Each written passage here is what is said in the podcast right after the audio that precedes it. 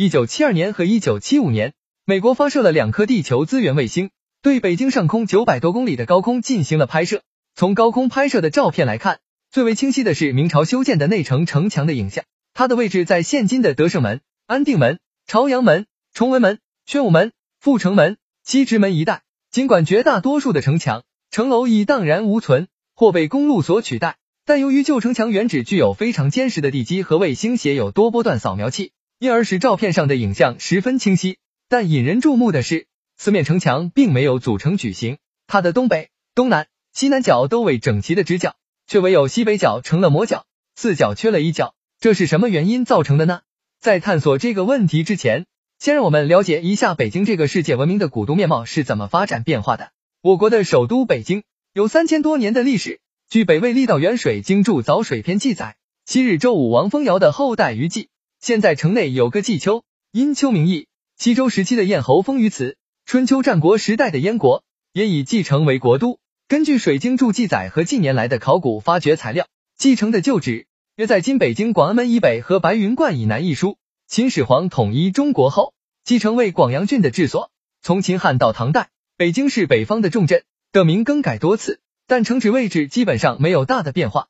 辽代称北京为南京，又称燕京，作为辽朝的陪都。金灭辽之后约三十年，公元一一百五十三年，从会宁府（今黑龙江阿城）迁都到北京，改名为中都。这是北京城从历史上的军事重镇走向全国政治中心的转折点。此后，元、明、清三朝均以北京为首都。金朝在辽的旧都基础上进行了大规模的扩建。中都城在今北京城的西南部，略呈正方形，城周围有十五余公里，四面各有城门三座，还在东北郊建了大宁关。据考证，现存的北京旧城墙始建于元代，定型于明代。公元一二一五年，蒙古军占领中都城，烧毁了关城，郊外的大宁关则保存了下来。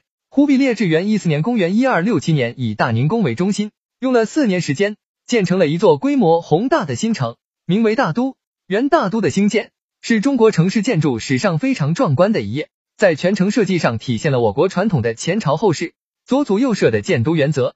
大都的工程位于太液池（金北海）中海东岸，工程的中心恰好布置在全城的中轴线上，在太液池西岸分别建立了隆福宫、兴圣宫。在三座宫殿的周围加筑了一道城墙，即后来的皇城。整个皇城构成前朝欧皇城后面金钟楼。鼓楼一带是商业中心，积水潭是当时商人云集的地方。就是后世欧元大都规模宏大，宫殿壮丽，人口繁多，商业发达，是当时世界著名的大城市之一。它的建成为明清北京城奠定了基础。明时，成祖朱棣为迁都北京，从永乐二年（公元一四零四年）到十八年（公元一四二零年），对元大都进行了改建。最重要的变动是把全城的中心线向东移约一百五十米，新建的宫城紫禁城稍向南移，改建的北京城城墙全部用砖砌，周围长二十公里。清代的北京城基本上保持了明代的原状，大部分建筑活动是在明代的基础上进行重建或改建，主要是增建了许多祭祀性建筑物和更改一些城门名称。清代北京城在建筑上的突出成就是在造园方面，如城内的三海、北海、中海。南海和城外的二园、颐和园、圆明园，新中国成立后，政府又对旧北京城进行了扩建和改建，面貌焕然一新。至于四角城墙为什么缺了一绝，学术界众说纷纭。是说，在明朝初年，燕王修建北京城时，命令手下的两个军师刘伯温和姚广孝设计北京城的图样。他们俩在设计的时候，不知何故眼前都出现了八臂哪吒的模样，于是两个人就都各自照着画了。姚广孝画到最后。正好吹来了一阵风，把哪吒的衣襟掀起了一块，他也就随手画了下来。到后来建成的时候，燕王下令说，东城按照刘伯温画的图建，西城则照姚广孝画的图建。而姚广孝画的被风吹起的衣襟，正好是城西北角从德胜门到西直门往里斜的那一块，因而至今那里还缺着一角。当然，不少学者指出，这毕竟只是传说而已，不足信。有的认为这和明朝的创建者朱元璋有关。朱元璋自从接受高筑墙、广积粮、缓称王的建议，统一中国后，深感飞深沟高垒，内除外备不能为安，偶于是即令谋臣刘基、姚广孝主持设计城池图样，以班示天下，如是修造。刘、姚二人反复商讨，多次修改，最后按照传统规矩画成了矩形图案，上交朝廷。朱元璋看后觉得不妥，他说：“自古筑城虽有一定规矩，但根据我的经验，凡事切莫墨守成规。礼记云：规矩成社，不可欺以方圆。我看还是改动一下为好。说罢，就提笔将矩形图案的一角抹去。随后，由皇帝改动的城池图正式昭示天下，是明代所建之城大都遵照此事，自角缺一角。因此，北京城四面城墙也未能组成矩形，它的东北、东南、西南角是整齐的直角，而西北角从德胜门至西直门一线却成了磨角。有的历史学家、考古工作者研究后认为，原始大都的北城墙。在现今德胜门和安定门以北五里处，至今遗迹还在。令人注目的是，它的西北角并无异常，是呈直角的。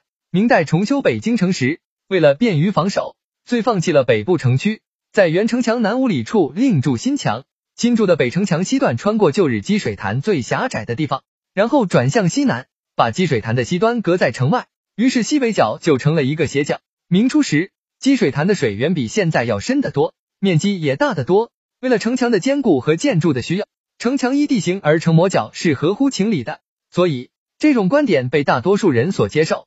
近年，一些地质工作者提出了不同的看法。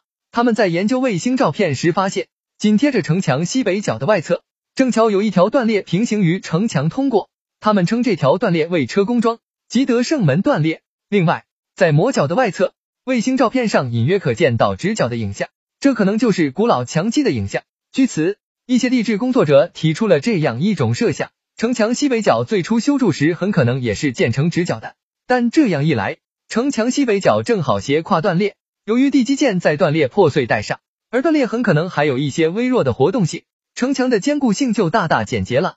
也许是因为多次倒塌，后来才改建成现在这种磨角式的城墙，这样城墙也就巧妙的避开了断裂，而能势力长久了。由于古籍。史书上没有这方面的确切记载，专家还不能肯定哪一种是符合事实的。不过，这个三缺一的城墙给带来人们许多快乐的遐想，让人更加感到北京这个古都深厚的历史底蕴。